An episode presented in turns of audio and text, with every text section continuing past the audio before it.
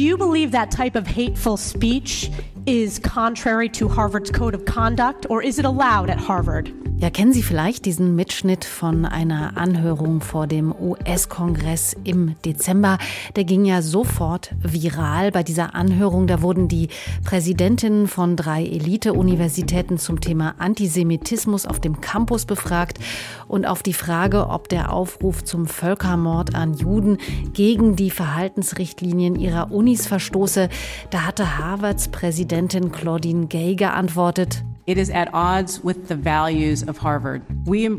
also der Aufruf verstoße zwar gegen Harvards Werte, die Uni begrüße aber Redefreiheit, selbst wenn Äußerungen anstößig, beleidigend oder hasserfüllt seien. Die Antworten der anderen Präsidentinnen, die gingen in eine ähnliche Richtung und sorgten auch für einen Sturm der Empörung. Liz McGill von der University of Pennsylvania, die trat schon ein paar Tage nach der Anhörung zurück und im Januar dann auch Claudine Gay, nachdem bei ihr auch noch Plagiatsvorwürfe dazu kamen. Die Frage bleibt aber, was bedeutet eigentlich Redefreiheit an den US-Universitäten? Ist alles erlaubt? Deutschlandfunk Kultur Weltzeit ich bin Katja Bigalke. Hallo. Und zum Thema Free Speech recherchiert hat unsere Reporterin Kerstin Zilm. Die lebt in Kalifornien und war auf dem Campus der University of California, Los Angeles oder auch UCLA unterwegs. Eine Hochschule, die in den jüngsten Debatten zwar nicht so im Fokus stand, die aber mit denselben Fragen zu tun hat wie alle anderen großen Unis im Land auch.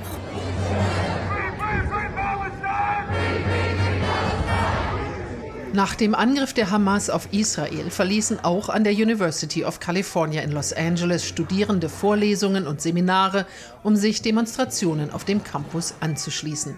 Politikstudentin Nadia Ali legte sich eine Kufia um die Schultern und malte ein Schild mit der Aufschrift Free Palestine. I think it's important that we make our voices heard. Es ist wichtig, dass unsere Stimmen gehört werden und dass die Menschen im Gazastreifen wissen, dass wir sie sehen, auch wenn die US-Medien ihr Leid nicht zeigen. Wir unterstützen sie in ihrem Kampf. Auf dem Weg zu einer Gegendemonstration trug Daniel Guerin die israelische Flagge wie das Cape eines Superhelden. Eine Kette mit Davidstern-Anhänger baumelte über seinem blauen Sweater. Ich bin jüdisch, Israeli. Meine Mutter ist Israelin. Ich habe Familie dort und wir fühlen großen Schmerz. Unsere Glaubensgemeinschaft wurde angegriffen. Beide Demonstrationen waren laut und emotional, aber frei von körperlicher Gewalt.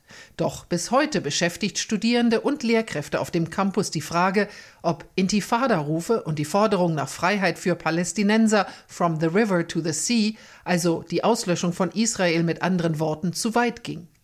Biologiestudentin Michaela Whitehouse beschreibt bei einer Veranstaltung jüdischer Studierende an der UCLA, wie unwohl sie sich während pro-palästinensischen Demonstrationen fühlte. When they were chanting and directly holding signs that affected me, like I Ihre Rufe und Schilder, die meine Identität direkt angriffen, haben mir Angst eingejagt. Ich hatte Angst, dass sie sehen, wie ich reagiere, merken, dass ich jüdisch bin und denken, wie kannst du es wagen, Israel zu unterstützen? Es waren so viele.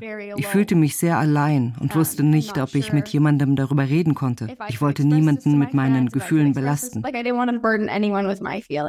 Auch alltägliche Situationen an der Uni verunsichern Michaela Whitehouse derzeit. Vor ein paar Tagen war ich in einem Seminar und mir wurde warm. Unter meinem Sweater trug ich ein T-Shirt mit hebräischen Buchstaben auf dem Rücken. Und ich habe überlegt, was die anderen denken könnten, wenn ich den Pulli ausziehe. Ob mich der Dozent anders benoten und nach meinem Glauben fragen wird. Ich habe den Sweater schließlich ausgezogen und gedacht, wenn jemand Fragen hat, soll er mich fragen. Auch Jaden Penhaskashi ist verunsichert darüber, wie offen er seinen Glauben auf dem Campus zeigen kann. Der Zahnmedizinstudent ging in die Offensive. Gegen den Rat vieler Freunde schloss er sich einer Mahnwache für die Opfer israelischer Angriffe in Gaza an. Er wünschte sich danach, mehr jüdische Studierende wären da gewesen und hätten mit den anderen Kommilitoninnen und Kommilitonen gesprochen. Wir müssen die Gespräche führen, vor denen es uns graust. Nur wenn wir so vielen Seiten wie möglich zuhören, können wir eine gemeinsame Basis finden. Dann werden wir uns auch sicherer miteinander fühlen. Ich wusste anschließend, dass das, was die Sympathisanten mit Menschen in Gaza sagen und fühlen, nicht total anders ist als das, wofür ich stehe. Nicht sicher fühlten sich die Organisatoren eines spontan einberufenen Seminars zu den Hintergründen des Nahostkonflikts. Zu ihnen gehörte Englischprofessor Sari Makdisi, der sich auf Kolonialgeschichte spezialisiert hat. Makdisi erklärte, warum die Veranstaltung anstatt wie geplant in einem Lehrsaal ausschließlich online stattfand. Uh, uh, Wir bekamen ominöse Drohungen. Es gab mehrere Versuche der Belästigung und Einschüchterung. Wir haben einsehen müssen, dass eine uh, Diskussion im Lehrsaal sehr kompliziert gewesen wäre. Eine unnötig schwierige und große Herausforderung. Hörbar frustriert ergänzte Magdisi, dass diese Situation unwürdig für eine der angesehensten Universitäten der Welt sei for there to be an environment in which scholars at a major research university in einem Umfeld, in dem Wissenschaftler bedroht und belästigt werden, wenn sie über das sprechen, was sie beschäftigt, kann eine Universität nicht funktionieren. Unsere Aufgabe als Forscherinnen und Forscher ist es, Ergebnisse einzuordnen, über ihre Geschichte, Gegenwart und mögliche Konsequenzen zu sprechen. Es ist zwingend notwendig, diese Gespräche zu führen. In den UCLA-Statuten steht, dass sich die Universität für Aufgeschlossenheit, freie Meinungsäußerung und Dialog einsetzt und keine diskriminierenden oder belästigenden Handlungen toleriert. Am Tag nach der Online-Vorlesung zum Nahostkonflikt veröffentlichte die Unileitung einen Aufruf an alle auf dem Campus, einander zu respektieren, um Eskalationen zu vermeiden. Außerdem erweiterte sie ihre psychologischen Beratungsangebote und drohte mit Suspendierung derer, die sich nicht an die Statuten halten. Diese Reaktion sei zu vage und gehe am wirklichen Problem vorbei, sagt Greg Lukianow. Der Rechtsanwalt hat Bestseller über Redefreiheit und Debattenkultur geschrieben und ist Präsident der Foundation for Individual Rights and Expression, kurz FIRE. Seit 2020 veröffentlicht die Stiftung eine Rangliste zur Lage der Redefreiheit an US-Universitäten und Colleges. UCLA liegt in der neuesten Studie leicht unter dem Durchschnitt auf Platz 169. Elite-Universitäten wie Harvard, Pennsylvania und Georgetown sind unter den letzten fünf. Auf den ersten drei Plätzen sind staatliche Universitäten von Michigan, Auburn und New Hampshire. Aus Lukianows Sicht sollte es nicht mehr psychologische Beratung über den Umgang mit kontroversen Argumenten geben, sondern weniger Einschränkungen und Bestrafungen. Das gelte nicht nur für UCLA, sondern für fast alle US-Universitäten und Hochschulen. Die Situation von Redefreiheit auf dem Campus ist seit ein paar Jahren düster, besonders an Elitehochschulen. Studierende bekommen Probleme für ziemlich harmlose Sachen. Man muss schon super political correct sein, um, was Sie sagen, anstößig zu finden. Kein Institut, keine Fakultät ist mehr dagegen immun. Insbesondere, wenn man die Regeln für DEI, Diversität, Equity und Inklusion mit einbezieht. Wie Sie dazu stehen, ist für Lehrkräfte zum Lackmustest geworden. Ein Ergebnis unserer Umfrage dazu hat mich umgehauen. 25 Prozent von 1500 Lehrkräften haben gesagt, ja, es gibt diese Lackmustests. Und das ist richtig so.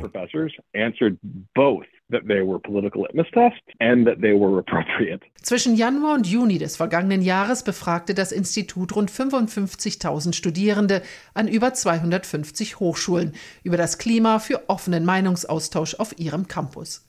Sie stellten Fragen wie, könnt ihr offen über Themen sprechen, die euch wichtig sind, selbst wenn ihr mit eurer Ansicht in der Minderheit seid?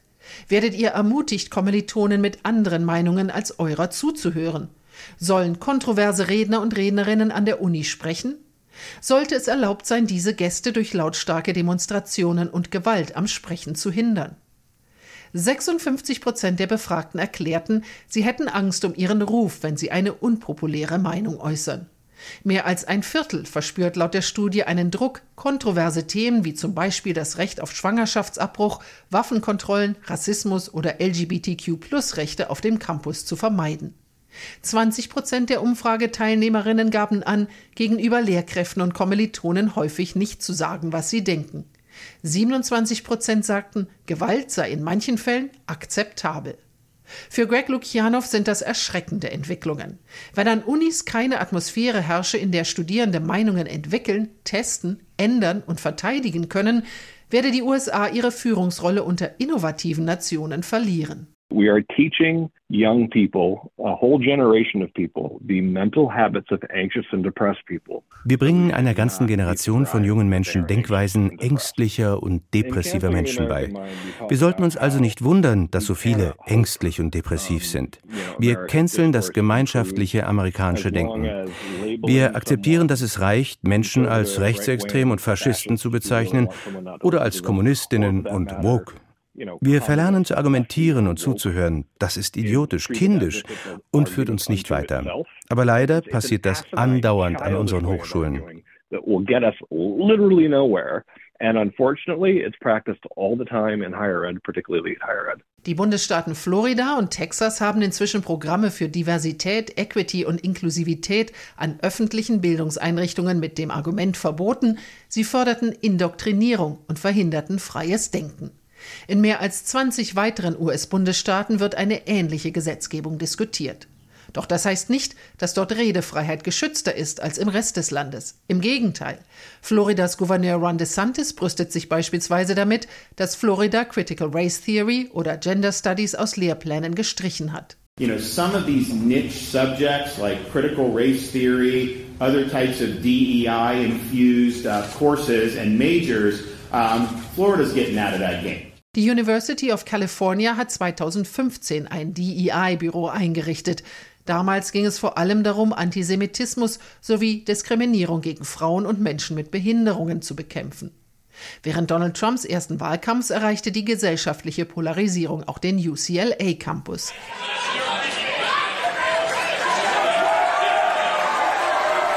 Pro-Trump-Redner sagten Reden nach Gewaltandrohungen ab oder wurden von Gegnern niedergebrüllt. Die Universitätsleitung appellierte an alle Beteiligten, die Meinung der anderen zuzulassen und gewaltfrei zu bleiben. Zunehmende Berichte über Polizeibrutalität gegen Afroamerikaner und der Mord an George Floyd verschoben 2020 den Schwerpunkt des Diversitätsbüros erneut. Nun ging es vor allem darum, auf dem Campus der Benachteiligung nicht weißer Studierender und Lehrender entgegenzuwirken, mit unerwarteten Folgen für Professor Gordon Klein, ein Experte für Steuerrecht. Eine Woche nachdem George Floyd ermordet wurde, bat mich ein Student in einer E-Mail, Schwarze in meiner Klasse milder zu benoten als die anderen. Er war selbst nicht schwarz. Ich antwortete ebenfalls in einer E-Mail, dass ich entsprechend US-Rechts, der kalifornischen Verfassung und meines Vertrages niemanden basierend auf seiner Race bevorteilen oder benachteiligen darf und zitierte am Ende Martin Luther King, nämlich, dass ich Menschen aufgrund ihrer Verdienste, nicht ihrer Hautfarbe beurteilen werde. Diese E-Mail verbreitete sich in Windeseile auf dem UCLA-Campus. Studierende brachten eine Petition in Umlauf, in der sie Klein als Rassisten bezeichneten und die sofortige Suspendierung des Professors forderten. Innerhalb weniger Stunden sammelten sie mehr als 22.000 Unterschriften. Klein hatte bis dahin 30 Jahre an der Universität ohne eine einzige Beschwerde gegen sich unterrichtet. Vor seinem Haus versammelten sich nun Demonstranten, die lautstark seinen Rücktritt forderten. Klein bat die UCLA-Leitung um Schutz. Stattdessen kam die Suspendierung. The school virtually immediately upon getting its first complaint Sobald die Uni die erste Beschwerde bekam, entschied sie, dass sie mit Entschiedenheit gegen mich vorgehen musste. Sie suspendierten mich schnell von jedem Unterricht, verboten mir, den Campus zu betreten und ernannten jemanden, der alle meine E-Mails prüfte, bevor ich sie schicken konnte. Dann gaben sie eine entsprechende Presseerklärung heraus. Sie wollten beweisen, hey, wir haben einen Rassisten entdeckt und wir zeigen euch, wie schwer wir diesen Rassisten bestrafen. Reiner Symbolismus für PR. All of that was symbolism for publicity reasons. Kollegen starteten eine Petition gegen die Suspendierung. Die bekam mehr als 76.000 Unterschriften. Gordon Klein wurde wieder eingesetzt, doch sein Ruf ist geschädigt. Wer seinen Namen googelt, sieht zuerst die Rassismusvorwürfe. Privatkunden, die der Steuerexperte beriet, sprangen ab und kamen nicht zurück. Klein verklagte die Universität auf Schadensersatz. Der Prozess beginnt Anfang März. Obwohl er wieder unterrichtet, ist ihm der Spaß an der Arbeit vergangen. Klein sagt, er sei nicht der Einzige. Alle zensieren sich selbst. Professoren riskieren nicht mal einen Witz zu erzählen, aus Angst, er könnte missverstanden werden. Sie sagen nichts Kontroverses, was den Denkprozess anregen könnte, denn das hat nur potenzielle Nachteile. Jemand könnte eine Beschwerde gegen sie einreichen. Man reagiert auf dieses System und sagt sich, lass mich diesen potenziellen Nachteil vermeiden. Alle meine befreundeten Professorinnen und Professoren machen dicht und unterrichten wie Roboter. All of my professor friends are shutting down and they're teaching like robots. Der Druck auf Universitäten ist beachtlich. Da sind zum einen Eltern, die tausende Dollar an Gebühren zahlen, an der UCLA zwischen 30.000 und 65.000 pro Jahr. Ehemaligen Organisatoren haben den Ruf und die Marke der Universität im Auge. Bei öffentlichen Hochschulen kommt die Aufsicht des Verwaltungsrates dazu. Der ist je nach Bundesstaat unterschiedlich organisiert. Für die University of California sind der demokratische Gouverneur Gavin Newsom und seine Stellvertreterin im Gremium. Newsom ernennt außerdem 18 der übrigen 24 Mitglieder. Private Hochschulen sind unabhängiger von der Politik, müssen sich aber dem Druck ihrer Sponsoren, oft wohlhabende ehemalige, beugen. In Texas haben nun eine Gruppe von frustrierten Wissenschaftlerinnen und Wissenschaftlern eine neue Universität gegründet, die University of Austin. Ihr Motto ist, furchtlos nach der Wahrheit zu suchen, Diskurs und intellektuelles Risiko zu verfechten. Seit 2022 bieten sie ein Sommerprogramm unter dem Titel Verbotene Kurse an, in denen provokative Fragen lebhaft und unzensiert diskutiert werden sollen. Ab Herbst dieses Jahres gibt es ein volles Studienprogramm mit Schwerpunkt auf Geisteswissenschaften. Greg Luciano von der Stiftung für individuelle Rechte und Ausdrucksfreiheit freut sich über das große Interesse, das dieses neue Konzept entfacht hat. I definitely think that University of Austin um, is an idea that we need a lot more of. Das ist eine Idee, von der wir noch viel mehr brauchen. Wir brauchen viele Experimente, preiswertere, anspruchsvollere Hochschulen als diese Kolosse, die wir in den USA geschaffen haben. Wir brauchen nicht eine solche Uni, wir brauchen tausend davon.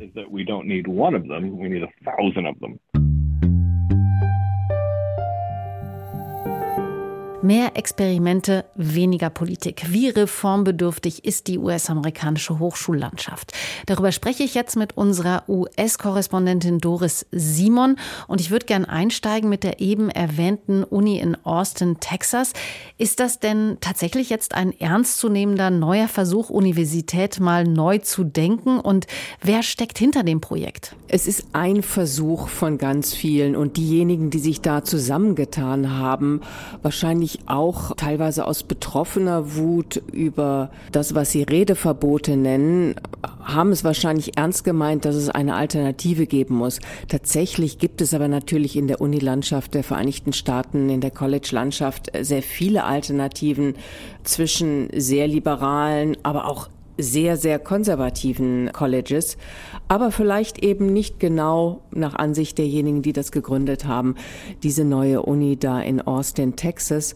Bei der Gründung waren ganz unterschiedliche Leute, haben sich zusammengefunden, zum Beispiel Larry Summers, der war mal Präsident der Harvard-Universität, ähm, war auch äh, Finanzminister unter Bill Clinton, also ein Demokrat, aber einer, der eben auch mal gern gegen den Strich bürstet. Da war eine frühere Mitarbeiterin der New York Times, die das Gefühl Gefühl hatte, sie konnte in ihrer Zeitung nicht mehr das schreiben und sagen, was sie meinte. Ein weiterer bekannter Dozent äh, an der Harvard-Universität Niall Ferguson, ein Historiker, auch wegen seiner Meinungsbeiträge teilweise sehr umstritten. Also wie gesagt, Leute, die insgesamt gern mal gegen den Strich bürsten und die dachten, dass es da für den Nachwuchs auch ein Forum geben muss. Tatsächlich gibt es aber außer denen, die sowieso immer alles schlecht finden, was jetzt anders neu gegründet wird und anderen, die es ganz toll finden, auch eine ganze Reihe von denen, die sagen, na ja, die eigentliche Arbeit müsste ja in den Universitäten geleistet werden, die Free Speech äh, und andere Meinungen nicht mehr zulassen. Da müsste man von innen dran arbeiten, dass sich was ändert. Wie ist denn diese aktuelle Debatte um DEI, also um Diversity, ähm, Equity und Inclusion, also Diversität, äh, Gleichheit und Inklusion, wie ist die zu bewerten? Da scheint es ja gerade doch eine Menge Gegenwind zu geben. Zum Teil wirkt er auch so ein bisschen orchestriert, nachdem man jetzt ja jahrelang versucht hat, genau das an den Unis zu implementieren, was ja im Grunde genommen auch keine schlechte Idee ist. Also wie muss man das bewerten? Naja, DEI ist ja ein Konzept, was schon länger besteht, weil ganz offensichtlich ist, dass die Universitäten und die Colleges und nicht nur die, auch die Unternehmen im Lande, die Führungsetagen der Unternehmen im Lande, alle entscheidenden Institutionen nicht die Vielfalt der Vereinigten Staaten abbilden. Und um daran was zu ändern, gibt es eben diese Anstrengung, die irgendwann mal in dieses Kürzel DEI gegossen wurden. Und wie bei allem, was dann organisiert gemacht wird in den USA, gibt es da auch eine Gegenentwicklung zu. Und bei DEI ist die extrem stark und die hat auch eine Vorgeschichte. Die konservativen Institutionen im Land, mal lauter, mal leiser, haben halt das Gefühl, dass alles, was amerikanische Werte oder was sie als solche verstehen, dadurch an den Rand gedrängt würden. Und es gibt ein richtig, man kann schon fast sagen, organisiertes Vorgehen gegen DEI, so wie es vor ein paar Jahren auch ein organisiertes Vorgehen gab gegen Critical Race Theory. Etwas, was tatsächlich nie so gelehrt wurde an Unis und an Schulen, wo aber gesagt wurde, unsere Kinder werden indoktriniert. Gegen ESG, gegen den Standard für nachhaltige Investitionen über Umwelt hinaus. Und jetzt ist es eben DEI, die Diversität. Das Problem ist, dass DEI im Arbeitsleben, in der Wirtschaft total akzeptiert ist. Warum? Weil es anscheinend funktioniert, weil Unternehmen sagen, sie machen mehr Gewinne, sie können ihre Beschäftigten besser halten, wenn sie die Prinzipien von DEI anwenden, wenn sie versuchen, ihre Unternehmen diverser zu machen und wenn Angestellte eben zum Beispiel mal erfahren in Workshops oder anders, was das bedeutet und worauf sie selber achten können. Auch Befragungen von Beschäftigten haben ergeben, dass sie das für eine gute Sache halten. Das ist das Problem, dem diese rechten Organisationen, konservative Thinktanks, Intellektuelle und Colleges entgegenstehen. Deswegen haben sie überlegen müssen, wie und wo sie eben dagegen vorgehen. Und dieser Aspekt, die Ei an Universitäten, das ist einer, wo sie verfangen haben, weil die EI da tatsächlich einerseits zu bürokratischen Auswüchsen geführt hat. Da gibt es jetzt überall an den Universitäten nicht nur Menschen, die dafür bezahlt werden, dass das beachtet und umgesetzt wird, sondern es hat eben auch so, ich sag mal, Ausgründungen gegeben. An vielen Unis, zum Beispiel auch in Harvard, gibt es in den Departments äh, so eine Art Taskforce, nennen die sich dort. Die sind nicht bezahlt und die achten überall darauf, dass alle Prinzipien von DEI oder Prinzipien, die sie dafür halten, beachtet werden. Und da setzen ähm, die rechten Kreise an zu sagen, das kann ja wohl nicht sein, ähm, dass man über Meinungen nicht mehr streitet an einer Universität.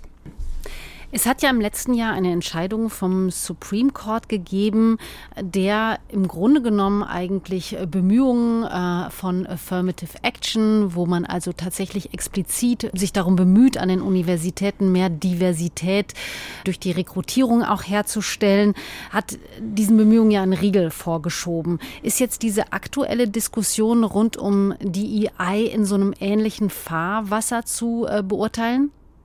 Ja, das kann man genauso sehen. Und wenn ich von rechten Kreisen oder rechten Intellektuellen spreche, dann muss man sich das wirklich so vorstellen, dass da systematisch zum Beispiel Prozesse gemacht werden. Fast schon kann man sagen Musterprozesse. Ich war in einer dieser Anwaltskanzleien, die fast nur Free Speech äh, Prozesse macht und die ihr Wissen dann auch weitergibt an andere. Die sind alle schon sehr gut miteinander vernetzt. Und zum Beispiel diese Kanzlei hat auch mit dazu beigetragen, die Studenten zu finden, die den Gerichtsfall zur Affirmative Action dann eben auch vor das oberste Gericht überhaupt gebracht werden. Das heißt, da sind ganz gezielte Anstrengungen dahinter. Anstrengungen zum Beispiel auch in Schulen, die versucht haben, mehr schwarze Schüler zu gewinnen über veränderte Zugangsbedingungen, um das zu unterbinden, haben dann eben solche Kanzleien dann auch Musterprozesse geführt. Und das Ganze wird insofern noch absurder, wenn man sich anschaut, dass auf der anderen Seite auch konzertierte Anstrengungen derselben Kreise dazu geführt haben, dass zum Beispiel man in Schulen in vielen US Bundesstaaten bestimmte Dinge heute nicht mehr lehren soll. Wenn man sich zum Beispiel Florida anschaut, das ist genau das Gegenteil von dem, was ich für Free Speech halten würde, wo nach einem Gesetz jetzt im Unterricht Sklaverei diskutiert werden soll als eine Abweichung von Gründungsprinzipien der USA, die für Freiheit und Gleichheit seien. Die Diskussion, die linke und progressive Kreise hier führen, nämlich dass die USA gegründet sind auf Sklaverei und Rassismus. Diese Diskussion soll erst gar nicht von den Lehrern geführt werden. Und dieses Modell aus Florida ist eben auch in anderen Staaten dann kopiert worden. Das heißt, wir haben es mit dem Mechanismus, wir wollen das nicht hören, was die anderen sagen, hier auf vielen Seiten zu tun. Was könnte denn jetzt idealerweise aus diesen aktuellen Debatten folgen? Also gibt es vielleicht auch eine Chance, dass sich die Unilandschaft, die ja offensichtlich durchaus Reformbedarf hat, dass die sich verändert und reformiert, auch vielleicht was den Zugang äh, zur Uni angeht oder auch was die Finanzierung angeht? Oder ist das im aktuellen politischen Klima eher illusorisch? Also ich sehe es nicht und Eins der großen Probleme ist ja Zugang und Geld. Denn viele der Probleme in den USA, viele auch der Auseinandersetzungen in den USA hängen zusammen mit den Zugangsmöglichkeiten, die sich bis auf ein paar Stipendien immer auch über die Möglichkeiten der Menschen definieren, und zwar die finanziellen Möglichkeiten. Und da sehe ich nicht, dass sich etwas ändert. Wie immer, glaube ich, in den USA wird es so sein, dass es viele verschiedene Modelle gibt und bei fast allen im Vordergrund steht, dass man erstmal das Geld haben muss, um ans College zu gehen, um zu studieren. Das ist übrigens auch der Fall bei dieser neuen Universität in Austin. Die ersten Studenten bekommen alle ein Vollstipendium, aber ich nehme an, dass alle danach auch bezahlen müssen. Die einzige Möglichkeit für Menschen, die sich das dann nicht leisten können, sind freie Kurse, die online angeboten werden. Das machen sehr viele Unis inzwischen und darüber hinaus aus meiner Sicht erstmal keine große Veränderung. Unsere Korrespondentin Doris Simon aus den USA mit einem eher pessimistischen Fazit rund um diese Debatten um DEI. Vielen Dank für das Gespräch. Gerne. Und bei weitergehendem Interesse an diesem Thema empfehle ich Ihnen noch gerne unsere Podcast-Folge zu der Supreme Court-Entscheidung im letzten Jahr zu Affirmative Action. Äh, die finden Sie unter dem Stichwort Chancengleichheit, lief am 23. Mai hier in unserem Podcast. Für heute war es das jetzt aber mit der Weltzeit. Ich bin Katja Bigalke und ich freue mich, wenn wir uns wieder hören. Tschüss und machen Sie es gut.